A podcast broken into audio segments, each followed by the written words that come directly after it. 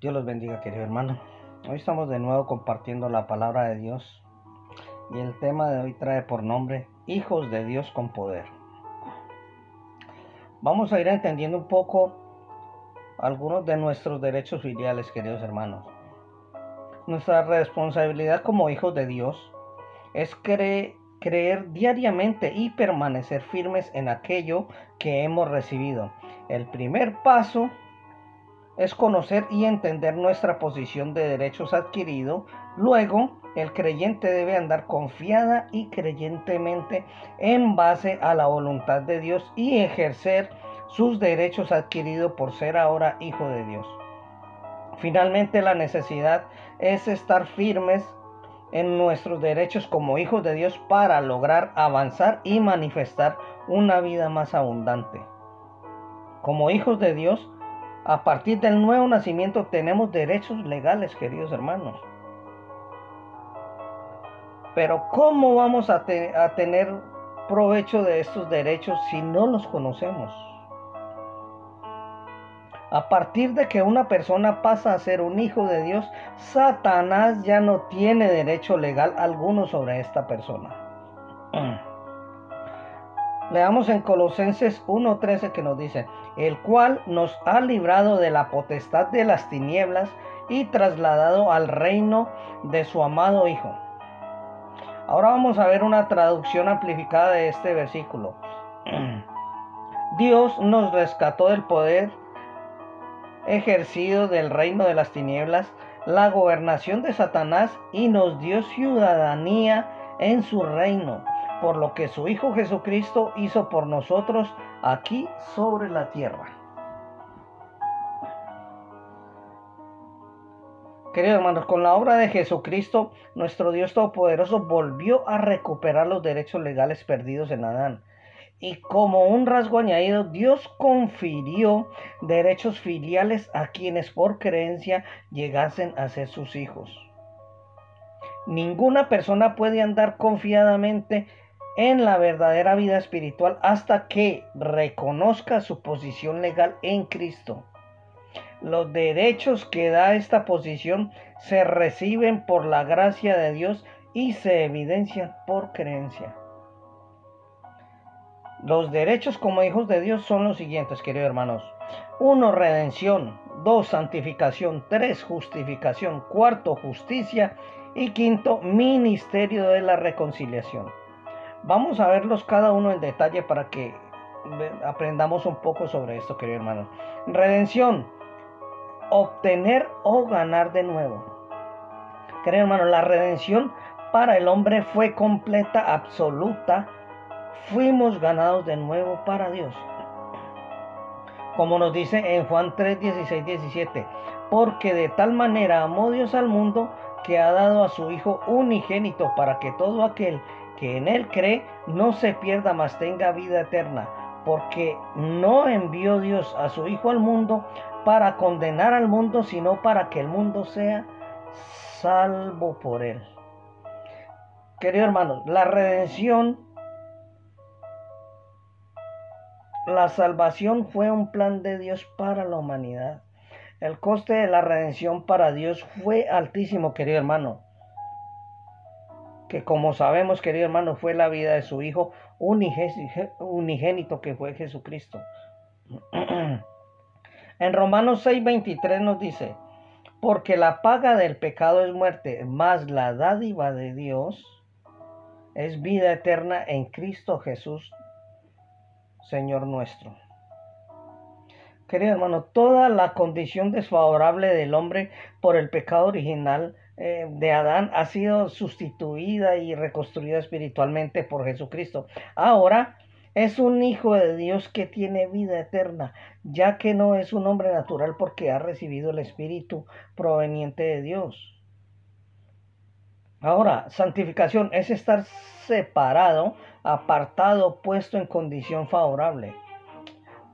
Miren hermano, el creyente al renacer es santificado eh, por Dios tiene un nuevo lugar espiritual junto a Cristo, quien está a la diestra del Padre en los lugares celestiales. Esta condición nada ni nadie puede cambiarla. Miremos en Efesios 2 de 4 a 6 que nos dice, pero Dios es rico en misericordia por su gran amor con que nos amó. Aún estando nosotros muertos en pecado, nos dio vida juntamente con Cristo, por gracia sois salvos. Y juntamente con Él nos resucitó y asimismo nos hizo sentar en los lugares celestiales con Cristo Jesús. Ahora, e, en Efesios 1, del 1 al 2 nos dice, Pablo apóstol de Jesucristo por la voluntad de Dios, a los santos y fieles en Cristo Jesús que están en Efeso. Gracia y paz a vosotros, Dios nuestro Padre, el Señor Jesucristo. Creen, hermanos, la paz de Dios y su gracia son para aquellos creyentes que han sido puestos aparte por Dios y que en su andar se mantienen firmes y constantes en la creencia correcta. Ahora, justificación es descargo legal, eh, ser hechos justos. La justificación para el hombre es la absolución total de la culpa o cargos que Dios da a quienes creen en Jesucristo como el Señor y Salvador y que Dios le levantó de los muertos. Espiritualmente, un hombre salvo es tan justo, tan libre del pecado casi como el Dios mismo. Ahora, justicia, la justificación dada por Dios en el nuevo nacimiento que Dios le permite al creyente estar delante de Dios con la misma justicia de Él. Debido a la justificación dada por Dios tenemos el gran y santo privilegio de pararnos ante Dios sin ningún sentido de pecado o culpa, ni condenación, ni frustración o miedo, querido hermano. En Romanos 5:19 nos dice, porque así como por la desobediencia de un hombre los muchos fueron constituidos pecadores, así también por la obediencia de uno los muchos serán constituidos justos. En 1 Corintios 1:30 nos dice, mas por él estáis vosotros en Cristo Jesús, el cual nos ha sido hecho por Dios sabiduría, justificación, santificación y redención. Lo que hemos adquirido por gracia, redención, santificación y justificación.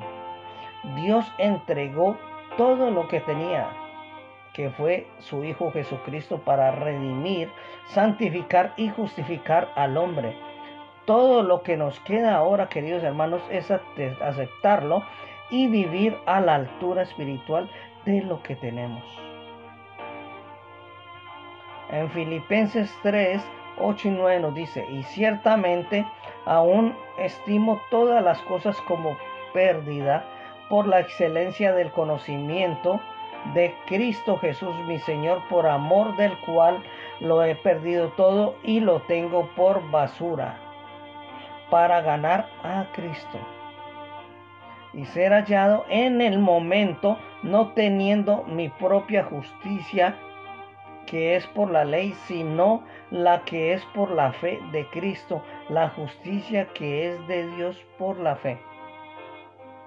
Mira, querido hermano, las obras de la ley no hacen justo al hombre ante Dios. El hombre de cuerpo y alma que es redimido, santificado y justificado, es espiritualmente tan justo, tan libre del pecado como Dios. Entender que esto proviene de Dios permite eh, eh, al creyente caminar en la libertad con que Cristo nos hizo libres, queridos hermanos.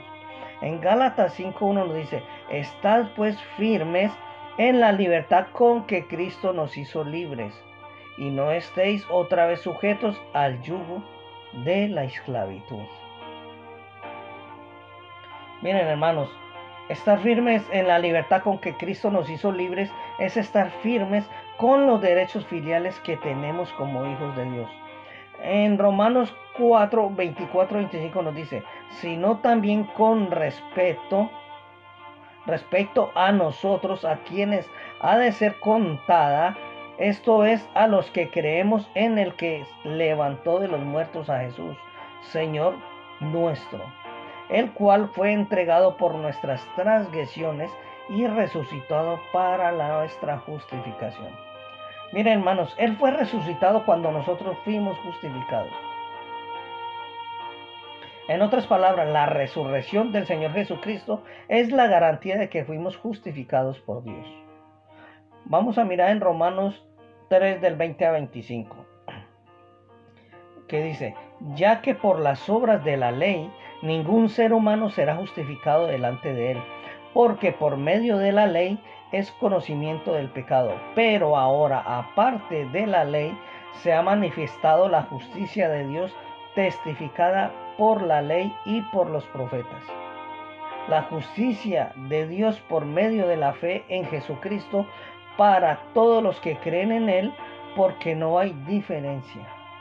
Por cuanto todos pecados están destituidos de la gloria de Dios, siendo justificados gratuitamente por su gracia mediante la redención que es Cristo Jesús la fe en su sangre para manifestar su justicia a causa de haber pasado por alto en su paciencia los pecados pasados.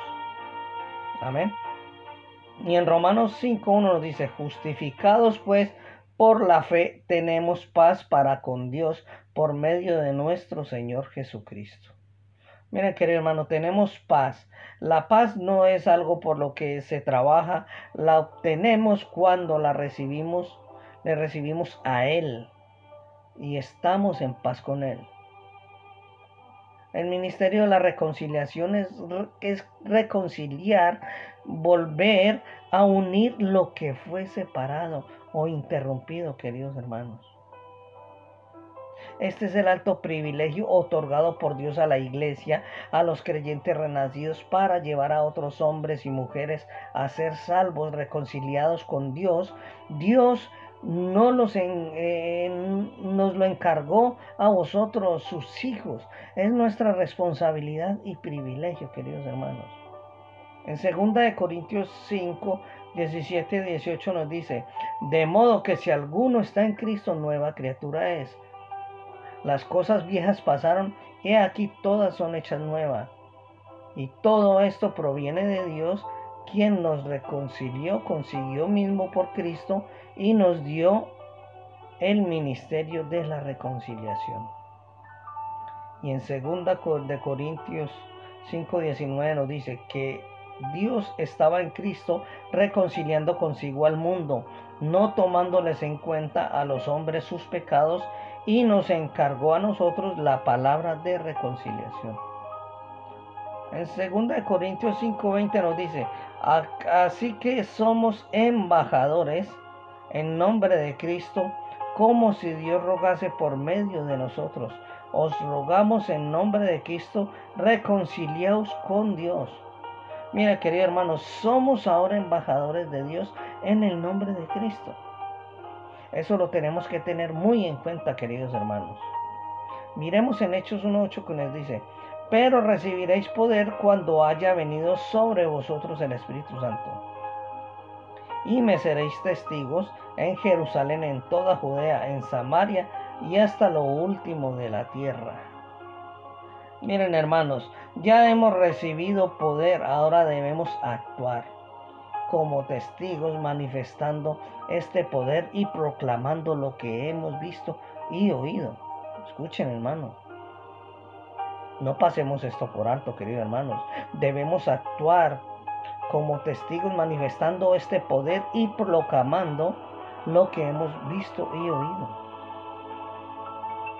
Querido hermano, nuestro andar con un entendimiento renovado, confiadamente y firmes en nuestros derechos filiales como hijos de Dios, es y será el mayor testimonio de la verdadera naturaleza de Dios y su poder viviendo con nosotros, queridos hermanos. Entonces, queridos hermanos, no desaprovechemos este paso que tenemos por la tierra, queridos hermanos. No despreciemos, queridos hermanos, en que Cristo nos haya rescatado, en que ya somos salvos, queridos hermanos. Entonces busquemos, queridos hermanos, estar y actuar. Es estar y actuar como verdaderos testigos, queridos hermanos. Y no solamente como testigos, sino manifestarlo, que es lo que Dios nos pide. Manifestar su poder, queridos hermanos. Amén. Que Dios los bendiga grandemente, queridos hermanos.